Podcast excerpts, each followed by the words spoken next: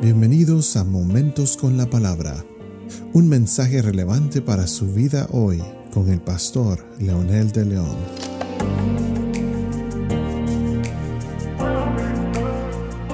Saludos amigos y amigas, aquí estamos nuevamente con un episodio más de Momentos con la Palabra. Y esta vez para continuar con el tema de la devastación del huerto, las consecuencias de la tentación y la caída en el pecado. Esto nos muestra la relevancia que tiene el mensaje encarnado de Jesucristo en su persona al venir a esta tierra a, morir por nosotros, a darnos un mensaje y por supuesto pagar esa, esa consecuencia que el hombre trajo a la tierra. Y Jesús redimió, pagó por nosotros. Vamos a retomar el libro de Génesis capítulo 3 y voy a leer algunas secciones solamente y dice, y la serpiente era más astuta que cualquiera de los animales del campo. Dijo a la mujer, ciertamente no moriréis, pues Dios sabe que el día que de él comáis serán abiertos vuestros ojos y seréis como Dios, conociendo el bien y el mal. Cuando la mujer vio que el árbol era bueno para comer y que era agradable a los ojos y que el árbol era deseable para alcanzar sabiduría, tomó de su fruto y comió, y dio también a su marido que estaba con ella, y él comió. Entonces fueron abiertos los ojos de ambos y conocieron que estaban desnudos y cosieron hojas de higuera y se hicieron delantales. Y el versículo 8 dice, y oyeron al Señor Dios que se paseaba en el huerto al fresco del día, y el hombre y su mujer se escondieron de la presencia del Señor Dios entre los árboles del huerto. Esta historia nos refleja precisamente el proceso que llevó la tentación y el pecado del hombre. Y mi querido hermano, mi querida hermana, me gustaría que nunca se olvide usted de que el pecado tiene un proceso, no es casual. Muchas veces imperceptible llega la tentación a nuestra vida. El problema es cuando caemos y de repente nos damos cuenta que eso tan sencillo que hicimos muchas veces puede ser tan trágico y nos podemos arrepentir toda nuestra vida. Quizás la apariencia es sencilla, no se ve tan complicado hacer lo que mi carne me llama a hacer. Algunos le llaman una pequeña aventura que puede ser la tragedia precisamente de su vida. Otros le llaman un pequeño accidente o un momento de perder la cabeza. Cualquiera que sea el nombre o que quiera darle, el problema es que muchas veces las consecuencias son trágicas y nunca deseables. Esta vez le vamos a poner la triple T de la desgracia del ser humano. La primera, la primera T es la tentación es la invitación a desobedecer al Señor. Empieza muy sutilmente, va en progreso hasta que se revela.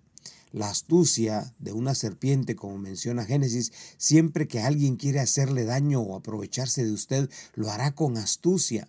Nunca el adversario de nuestras almas viene de manera grotesca de apariencia, ni agresivo, atacando o contradiciendo. Siempre presentará ofreciendo, haciendo lo que eh, se ve como bueno y agradable, que es prohibido, sea atractivo, delicioso y beneficioso. Luego, otro evento interesante es que le establece un diálogo, no irrumpe así de pronto. La tentación viene acompañada de argumentos que pretende darle la razón a lo prohibido, a lo que me hará daño.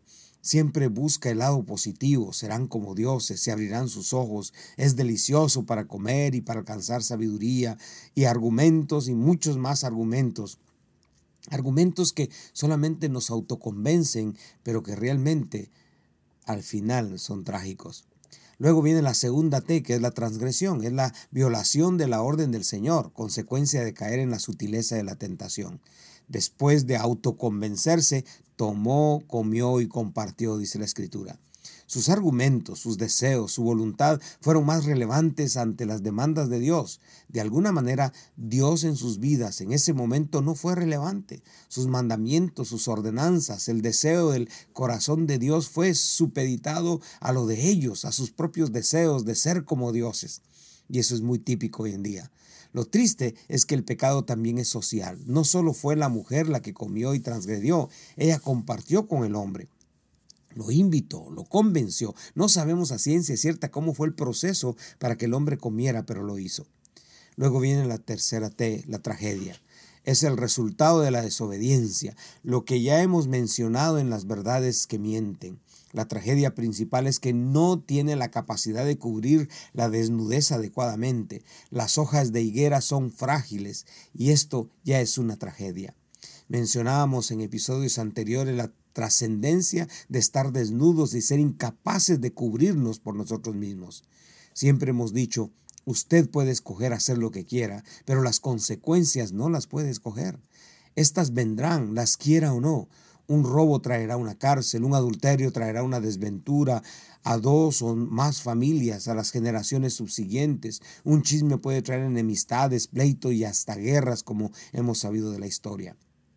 Esto trajo miedo, delirio de persecución, odio, rencor, envidia, muerte y división y muchos otros tantos males que podemos observar diariamente a nuestro alrededor o que bien muchos de nosotros quizás podamos ser víctimas de ellos. Tentación, transgresión y tragedia pintan el cuadro triste de la caída del hombre. En el pecado el acto fue sencillo, pero la desobediencia fue de graves consecuencias. Toda la humanidad, toda la descendencia de Adán fue afectada por la muerte. Más tarde el apóstol Pablo escribe que en Adán todos morimos. Por favor, ore conmigo. Y si usted es parte de esa realidad, pídale perdón a Dios y arrepiéntase. Puede ser muy tarde si no lo hace ahora.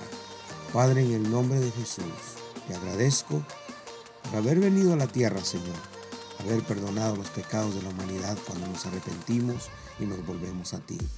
Gracias por ese privilegio que tenemos de ser llamados tus hijos cuando tú nos adoptas y nosotros te adoptamos como verdadero papá. Perdona nuestros pecados. Queremos vivir para ti y servirte a ti, Señor, porque eso sí nos trae, nos trae buenos dividendos. Pero vivir para el maligno nos trae tragedia, dolor, tristeza y amargura. Por favor, ayúdanos, ayúdanos que tu Espíritu Santo nos fortalezca. En el nombre de Jesús lo pedimos.